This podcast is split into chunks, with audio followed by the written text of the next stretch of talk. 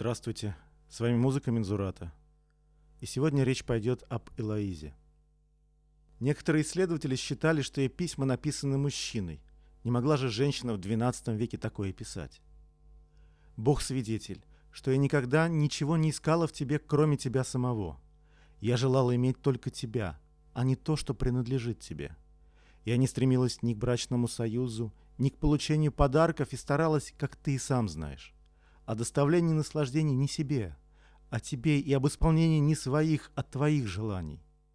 И хотя наименование супруги представляется более священным и прочным, мне всегда было приятнее называться твоей подругой, или, если ты не оскорбишься, твоей сожительницей или любовницей. Я думала, что чем более я унижусь ради тебя, тем больше будет твоя любовь ко мне, и тем меньше я могу повредить твоей выдающейся славе призывая Бога в свидетели, что если бы император Август, владевший всем миром, удостоил бы меня чести брачного предложения и навсегда утвердил бы за мной владычество над всем светом, то мне было бы и милее и почетнее называться твоей любовницей, нежели его императрицей. Ведь не тот непременно лучше, кто богаче или могущественней. Быть и богатым, и могущественным зависит от удачи. Быть ли хорошим зависит от добродетелей. Петрарка на полях одного из писем поставил в пометку Фемины. Он не только не сомневался, что письма написаны самой Лоизой, но считал, что они являются в некотором роде олицетворением женского мышления. Жан Демион, включивший переписку Абеляра и Лоизы в свой знаменитый роман о Розе, тоже не сомневался в подлинности писем. Современные исследователи с ним в этом сейчас солидарны. Элайза родилась в 90-х годах XI века, и когда она встретила Абеляра, то была девушкой 20 с чем-то лет – по словам довольно жесткой по отношению ко всем своим чувственным проявлениям истории моих бедствий, первого письма Абеляра, Илоиза была не хуже других лицом, но обширностью своих научных познаний превосходила всех. Петр Достопочтенный, аббат Клюни и один из известнейших реформаторов монашества XII века называл Абеляра в эпитафии Сократом Франции, великим Платоном Запада и нашим Аристотелем. Неизвестный автор эпитафии Лоизы называет ее уже равной Беляру в чувстве, характере и искусствах. А знания ее в писаниях и вовсе находят несравненными. История любви Элоизы и Абеляра описаны во многих книгах, от романа о Розе до книг Жан-Жака Руссо и Марка Твена. Известнейший философ и его ученица младшего где-то лет на 10, недолгое время счастья, бегство из Парижа от дяди Лоизы, свадьба, рождение сына с именем Астролябий. Ну, повезло парню. Отправившись вновь на родину, я привез оттуда свою подругу, собираясь вступить с ней в брак. Но она не только не одобрила этого намерения, но даже старалась отговорить меня, обращая внимание на два обстоятельства, угрожающие мне опасность и мое бесчестие. Она клялась в том, что дяде ее нельзя умилостивить никаким способом. И впоследствии это оправдалось. Она спрашивала, как сможет она гордиться этим браком, который обесславит меня и равно унизит меня и ее. Сколь большего наказания потребует для нее весь мир, если она отнимет у него столь великое светило. Сколь много вызовет этот брак проклятий со стороны церкви, какой принесет ей ущерб, и сколь много слез исторгнет он у философов. Как непристойно и прискорбно было бы ей, если бы я, человек, созданный природой для блага всех людей, посвятил себя только одной женщине и подвергся такому позору. Она решительно отказывалась от этого брака, заявляя, что он явится для меня во всех отношениях постыдным и тягостным. Она подчеркивала мое бесславие после этого брака и те трудности брачной жизни, которые апостол убеждает нас избегать, говоря, «Свободен ли ты от жены? Не ищи жены. Но если ты и женился, то не согрешил. И если дева выйдет замуж, то она не согрешит. Таковы будут иметь скорбь плоти. Я же щажу вас». И далее. «Хочу, чтобы вы не имели забот». Так писал Абеляр в письме своему другу, который теперь чаще называет «История Каламитатум» — «История моих бедствий». За этим последовало оскопление Абеляра, затаившим обиду каноником Фульбером, тем самым дядей Лоизой, уход обоих в монастырь, долгие скитания Абеляра, которого гнали отовсюду гнев и раздражение Бернара Клервосского, поставившего своей задачей извести философа. А Элоиза всю вторую половину своей жизни пробыла аббатиссой монастыря, основанного Абеляром. А история моих бедствий, точнее, ответ Элоизы на нее, стал началом самой удивительной переписки Средневековья. Элайза была корреспондентом четырех пап и множества других известных людей того времени, но только ее переписка с Абеляром переписывалась все новыми и новыми писцами и продолжала читаться десятилетиями, столетиями. Помните ремарки Петрарки? Они написаны через 200 лет. Благодаря этим письмам мы смогли узнать не только Элоизу и Абеляра и мысли людей того времени. Мы смогли узнать, например, что песни Абеляра о любви распевались по всей Франции. Как бы шутя, в минуту отдыха от философских занятий ты сочинил и оставил много прекрасных по форме любовных версов. И они были так приятны и по словам, и напеву, что часто повторялись всеми, и имя твое беспрестанно звучало у всех на устах. Сладость твоих мелодий не позволяла забыть тебя даже необразованным людям. Этим ты больше всего и побуждал женщин вздыхать от любви к тебе. И так как в большинстве этих песен воспевалась наша любовь, то и я в скором времени стала известным во многих областях и возбудила к себе зависть многих женщин. Это пишет Элоиза. И о том же говорит Абеляр в истории моих бедствий. Я начал тогда небрежно и равнодушно относиться к чтению лекций стал излагать все уже не по вдохновению, а по привычке и превратился в простого пересказчика мыслей, высказанных прежде. И если мне случалось еще придумывать новые, то это были любовные версы, а не тайны философии. Многие из этих версов, как ты и сам знаешь, нередко разучивались и распевались во многих областях, главным образом теми, которых жизнь обольщала подобно мне. Лед и пламя. Именно такое ощущение вызывает их переписка сейчас. Страстная, иногда почти безумная, но такая точная в словах и яркая в образах Элоиза, и рассудительный, с огромной эрудицией и бесстрастностью Абеляр. Послушайте. Своему господину, а вернее отцу, своему супругу, а вернее брату, его служанка, а вернее дочь, его супруга, а вернее сестра, Абеляру Элоиза. Ты написал своему другу длинное утешительное послание, хотя и по поводу его невзгод, но и своих собственных. Подробно припоминая их с намерением утешить друга, ты еще больше усилил нашу тоску. Желая же исцелить его боль, нам ты нанес новые и растравил старые горестные раны. Умоляю тебя, исцели этот недуг, причиненный самим тобой, раз уж ты облегчаешь боль от ран, нанесенных другими. Ты поступил как друг и товарищ и отдал долг дружбе и товариществу, но еще больший долг лежит на тебе перед нами, коих следует именовать не просто друзьями, а друзьями наиближайшими, и не столько товарищами, сколько твоими дочерьми или каким-либо еще более нежным и чистым именем, который только можно измыслить. Сколь великим долгам ты обязан перед нами, это не нуждается ни в доказательствах, ни в свидетельствах, ибо не подлежит никакому сомнению. Если бы даже все молчали. Дело само говорит за себя. Ведь после Бога ты единственный основатель и единственный строитель этой молельни, единственный создатель этой монашеской общины.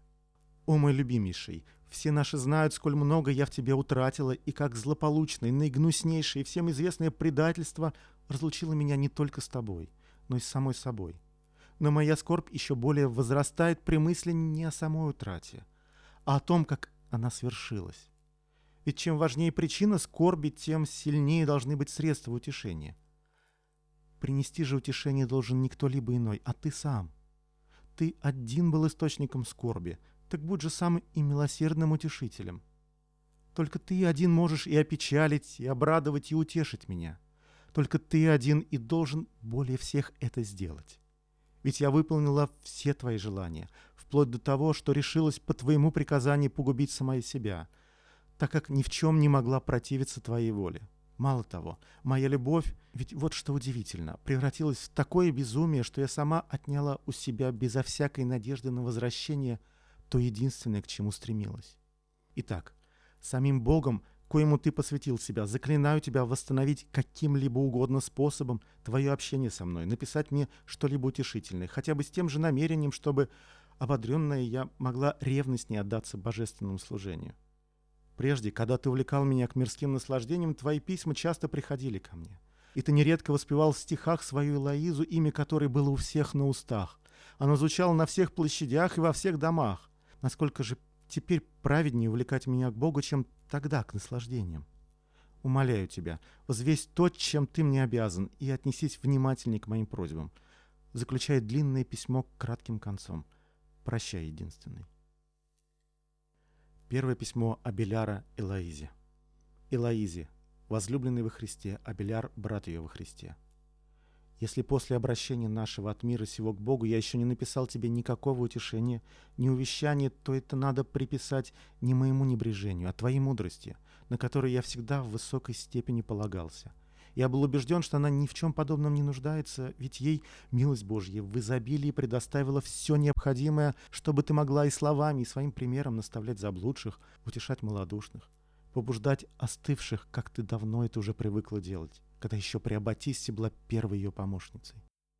Второе письмо Элоизы Абеляру. Своему единственному после Христа, его единственное во Христе. В самом деле, любовные наслаждения, которым мы одинаково предавались, были тогда для меня настолько приятны, что они не могут не утратить для меня прелесть, ни хоть сколько-нибудь изгладиться из моей памяти. Куда бы ни обратилась я, они повсюду являются моим очам, возбуждают во мне желание. Даже во сне не щадят меня эти мечтания. Даже во время торжественного богослужения, когда молитва должна быть особенно чистой, грешное видение этих наслаждений до такой степени овладевает моей несчастнейшей душой, что я более предаюсь этим гнусностям, чем молитве и вместо того, чтобы сокрушаться о содеянном, я чаще вздыхаю о несовершившемся. Не только то, что мы с тобой делали, но даже места и минуты наших деяний. Наравне с твоим образом так глубоко запечатлелись в моей душе, что я как бы вновь переживаю все это и даже во сне не имею покоя от этих воспоминаний. Нередко мои мысли выражаются в непроизвольных движениях и нечаянно вырывающихся словах. О, поистине, несчастное, достойнейшее жалобного стенания души, бедный я человек. Кто избавит меня от тела смерти?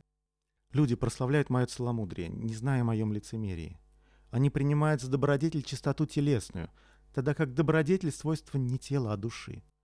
Приобретя некоторую похвалу от людей, я не имею никакой заслуги перед Богом, испытывающим сердце и душу человека и видящим сокровенное.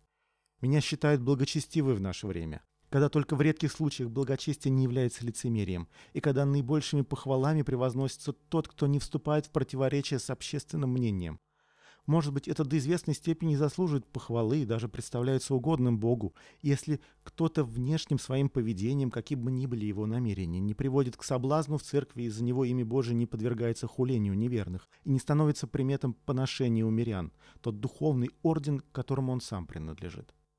В этом заключается также некоторый дар божественного милосердия, который дает возможность не только делать добро, но и воздерживаться от зла. Но напрасно воздерживаться от зла, если не совершать затем добра, согласно написанному. Уклонись от зла и сотвори добро. Но и то, и другое напрасно, если оно не творится из любви к Богу. Бог свидетель, что я всю мою жизнь больше опасалась оскорбить тебя, нежели Бога, и больше стремлюсь угодить тебе, чем ему. Ответ Абеляра и Лаизе. В последний раз позволь мне коснуться еще одной твоей жалобы. Я говорю о твоей непрестанной хули на Бога за то, что мы оба приняли духовный сан хотя как раз за это надлежит скорее прославить его. Я-то гадал, что горечь в твоем сердце из-за несчастного случая, который был явным действием Божьего милосердия, давно уже исчезла. Но чем больше опасностей приносит тебе эта печаль, изнуряет душу твою и тело, тем больше скорби и беспокойств вызывает оно у меня. Что ж, если ты действительно так желаешь угождать мне во всем или хотя бы с большей радостью станешь радовать меня, чем удручать, тогда угоди мне — Извлеки из души своей эту занозу, которая никогда не даст тебе обрадовать меня хоть немножко и никогда не даст нам вместе достигнуть небесного блаженства. Ты, которая готова идти со мной хотя бы в ад, разве можешь ты позволить мне прийти в небесные обители без тебя? Помнишь ты также, когда ты была беременна и отвез тебя в родную деревню, чтобы скрыть, кто ты на самом деле? Мы переодели тебя монахиней. Великое кощунство над призванием, которому мы сами теперь последовали. Рассуди же, насколько заслужили мы это наказание от Бога, а вернее милость Божью, приняв духовный сан, над которым потешались. То, над чем смеялись мы, чем скрывали свой позор, стало теперь жизнью нашей. Пусть же оно будет напоминанием за ложь, в которой мы жили, и послужит нашему раскаянию и исправлению. Перестав гневаться на Бога и признав, что бедствия наши могут быть вызваны Божьей справедливостью, ты сможешь увидеть, что судьба, которую Бог положил нам, является скорее – несправедливым приговором, но незаслуженной милостью, благодатью с небес. Возлюбленная моя, взгляни, как в милости своей Господь выудил нас из погибельного моря, в котором мы обретались, исторг из пасти Харибды, не глядя на то, что мы не желали спасения, спас стонущего корабля, чтобы могли мы сказать вместе с псалмопевцем, «Я беден и нищ, но Господь печется обо мне». Вспоминать снова и снова, в каких бедах погрязли мы, и от скольких нас избавил Господь. Говори судьбе нашей не иначе, как с благодарностью. Историей о наших бедствиях ты сможешь утешить любого страдальца, который изуверился в благости Божией. Пусть каждый знает, как благ Господь, который слышит молитвы детей своих и приходит им на выручку, даже когда они не желают этого. Прощай во Христе, невеста моя.